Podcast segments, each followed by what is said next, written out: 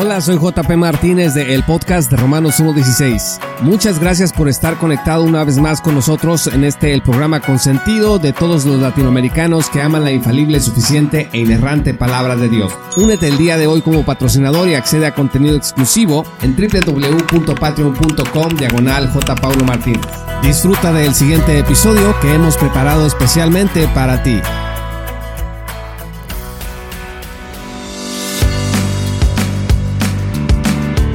Continuamos en nuestro estudio acerca de la obra de Saints Hodge titulada El Evangelio bajo ataque o bajo sitio. Y en esta ocasión quiero que me acompañen a abrir las Sagradas Escrituras en el Evangelio según San Juan capítulo 4 porque Hodge va a utilizar el ejemplo del encuentro entre Jesús y la mujer samaritana, cuáles fueron las características que rodearon el encuentro entre Jesús y la mujer samaritana porque allí nos vamos a dar cuenta que Jesús presenta el mensaje de vida eterna que era él mismo. Dice la palabra de Dios que Jesús se enteró de que los fariseos sabían que él estaba haciendo y bautizando más discípulos que Juan, aunque en realidad no era Jesús quien bautizaba sino sus discípulos. Por eso se fue de Judea y volvió otra vez a Galilea. Como tenía que pasar por Samaria, llegó a un pueblo samaritano llamado Sicar. Y noten ustedes que Jesús no le sacó la vuelta, porque Jesús cuando va a los pecadores él se mete en el lugar en donde están los que necesitan de Él. Va a los lugares a donde nadie quiere ir, en donde está la gente que nadie quiere, que todos juzgan y que todos rechazan. Entonces llegó a un pueblo samaritano llamado Sicar, cerca del terreno que Jacob le había dado a su hijo José. Allí estaba el pozo de Jacob. Jesús, fatigado del camino, se sentó junto al pozo. Era cerca del mediodía. Sus discípulos habían ido al pueblo a comprar comida, y en eso llegó a sacar agua, escuche, una mujer de Samaria. Y Jesús le dijo, dame un poco de agua. Usted tiene que recordar que los samaritanos eran repudiados por los judíos. Pero como los judíos no usan nada en común con los samaritanos, dice el versículo 9, la mujer le respondió, ¿Cómo se te ocurre pedirme agua si tú eres judío y yo soy samaritana? A veces la vergüenza, a veces el sentido de indignidad evita que las personas busquen de Dios. Y la iglesia, pues constantemente comete el error de presentar un mensaje que le dice que es el Evangelio, cuando en realidad es una invitación a formar parte de una secta o de un grupúsculo de elegidos en donde no puedes entrar a menos que cumplas con un montón de características que los líderes proponen. Entonces dicen, no, pues mejor me quedo de lejos. Y la samaritana dice, pues si ustedes los judíos no nos hablan, no nos, no tenemos una amistad, no tenemos una buena relación, ¿por qué me pides agua? Y a veces la gente que vive sin Cristo no quiere saber nada de la iglesia ni de los cristianos, porque esta gente piensa que la iglesia y los cristianos le odian. No, pues a mí los cristianos me odian por mi forma de vivir los cristianos no me aman y luego sale el que dice, no, es que confrontar tu pecado en realidad no es una falta de amor, sino que porque te amo, enfrento tu pecado. Y yo quiero decirles que a veces esto es un pretexto para realmente humillar y ser grosero. Y digo, cuando digo grosero, estoy hablando de verdaderas groserías contra la dignidad de otra persona. Eres un engendro del infierno, eres un demonio, eres una basura, eres un depravado, y usted sígale contando, ah, pues es que ese es el mensaje del Evangelio. Por eso para Hodge es importante que veamos este encuentro entre Jesús y la samaritana, porque vea qué diferente es el encuentro de Cristo con esta mujer. A los encuentros que nosotros tenemos con gente que no conoce al Señor y que creemos que le estamos presentando la buena noticia, cuando en realidad le estamos presentando un sermón desde el tribunal de nuestras conciencias. Dice el versículo 10, Si supieras lo que Dios puede dar y conocieras al que te está pidiendo agua, contestó Jesús, tú le habrías pedido a él y él te habría dado agua que da vida. ¿Cuál era la condición que Jesús le pone a la samaritana para darle el agua de vida? Una simple y sencilla, que es que la pida, ni más ni menos. Hodge dice es que la operación es sencilla. Tú pides y Jesús te da. Pero como hemos dicho en esta serie, para mucha gente en la iglesia no puede ser tan fácil como pedir y que Dios te dé. Dice el versículo 11, Señor, ni siquiera tienes con qué sacar agua y el pozo es muy hondo. ¿De dónde pues vas a sacar esa agua que da vida? ¿Acaso eres tú superior a nuestro padre Jacob que nos dejó este pozo del cual bebieron él, sus hijos y su ganado? Fíjese lo que dice Jesús.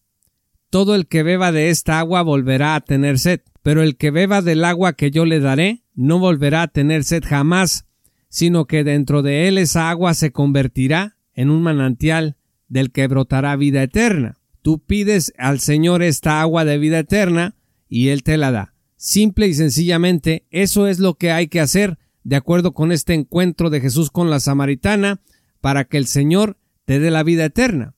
Señor, dice la samaritana, dame de esa agua para que no vuelva a tener sed ni siga viniendo aquí a sacarla. Ve a llamar a tu esposo y vuelve acá, le dijo Jesús. No tengo esposo, respondió la mujer. Bien has dicho que no tienes esposo. Es cierto que has tenido cinco, y el que ahora tienes no es tu esposo.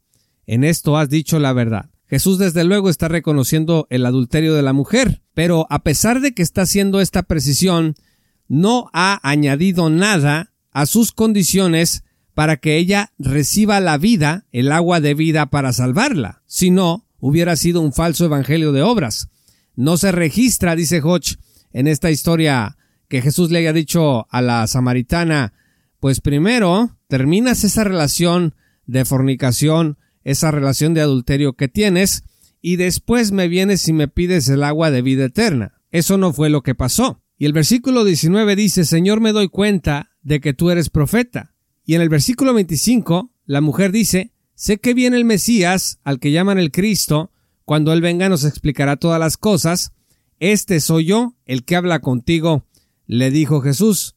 Y el resto es la historia de una mujer transformada que recibió el agua de vida que Jesús le ofreció gratuitamente, dice Apocalipsis 22, versículo 17, el que tenga sed venga, y el que quiera, tome gratuitamente del agua de la vida. Repito, gratuitamente del agua de la vida. No hay que dar nada a cambio, no hay que hacer alguna clase de obra para que Jesús nos dé esa agua que ofrece gratuitamente.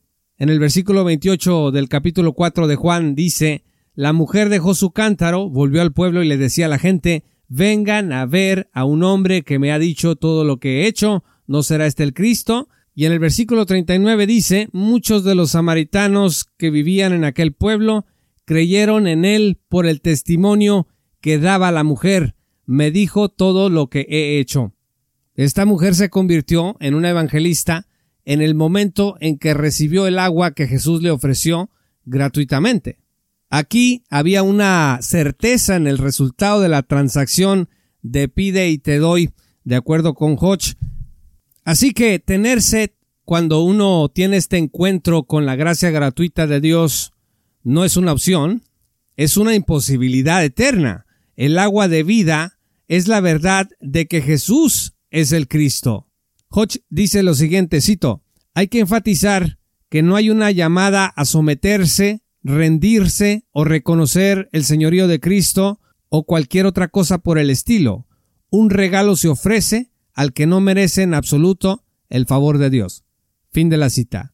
Así que a la mujer no se le requiere que haga un compromiso futuro. Jesús lo hace ver su situación de adulterio en la que está. La pregunta es, ¿regresó la mujer samaritana a su pecado.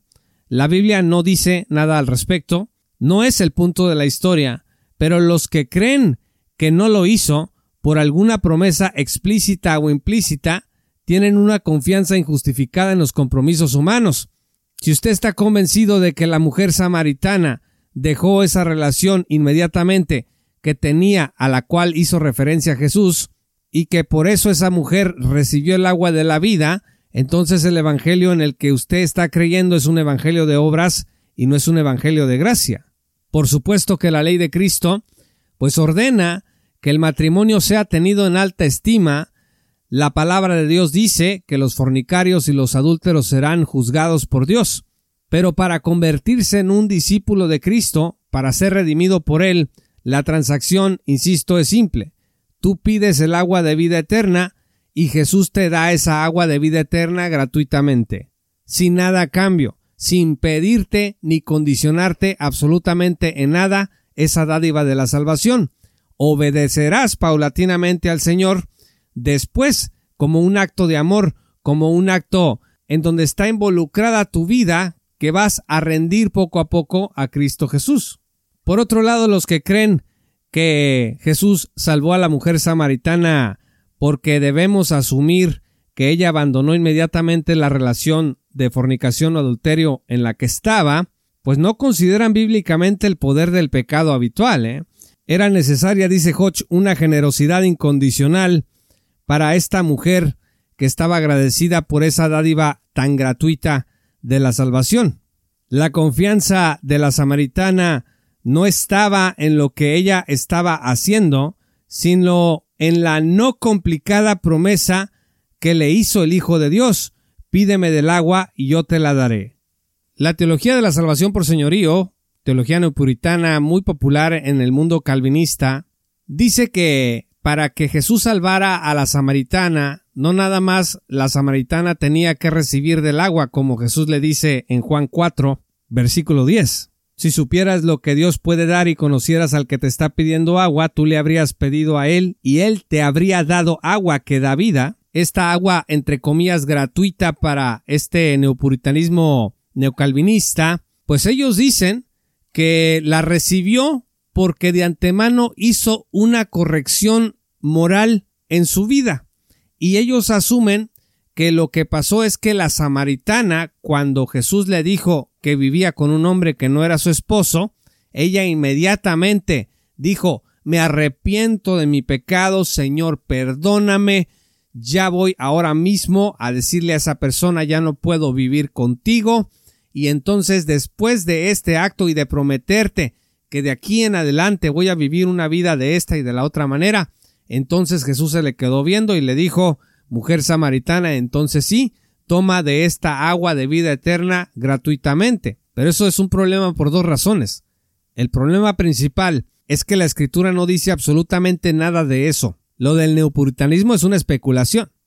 El segundo problema es que, de ser como dice el neocalvinismo, que esta mujer hizo estas correcciones morales antes de recibir el agua de vida eterna, entonces Jesús estaría ofreciendo una salvación que no es gratuita, un agua que no es gratuita como dice el texto que es, sino que es un agua que Jesús te va a dar a cambio de que tú primero hagas transformación moral en tu vida. Entonces aquí estamos hablando de una alteración del orden. Yo creo que la samaritana sí hizo cambios en su vida paulatinamente. El texto no dice, pero yo creo que ella, con el paso del tiempo, cuando fue aprendiendo un poco más acerca del Señor Jesús, ella dejó el pecado en el que estaba, no dejó de ser pecadora, porque esa es una condición con la que luchamos toda nuestra vida, pero yo creo que sí fue haciendo cambios paulatinamente, ya convertida junto con otros muchos samaritanos en un discípulo de Cristo. Pero no creo bajo ninguna circunstancia que la mujer samaritana para recibir el agua de vida que Jesús le estaba ofreciendo haya tenido previamente que hacer aquellos cambios que exigía la ley de Dios en su vida. La santidad es un proceso paulatino, no somos salvos por obediencia, no somos salvos por sumisión, somos salvos por la sola gracia de Dios a través de la fe, creyendo en Jesús, el Mesías, quien ofrece gratuitamente el agua de vida eterna.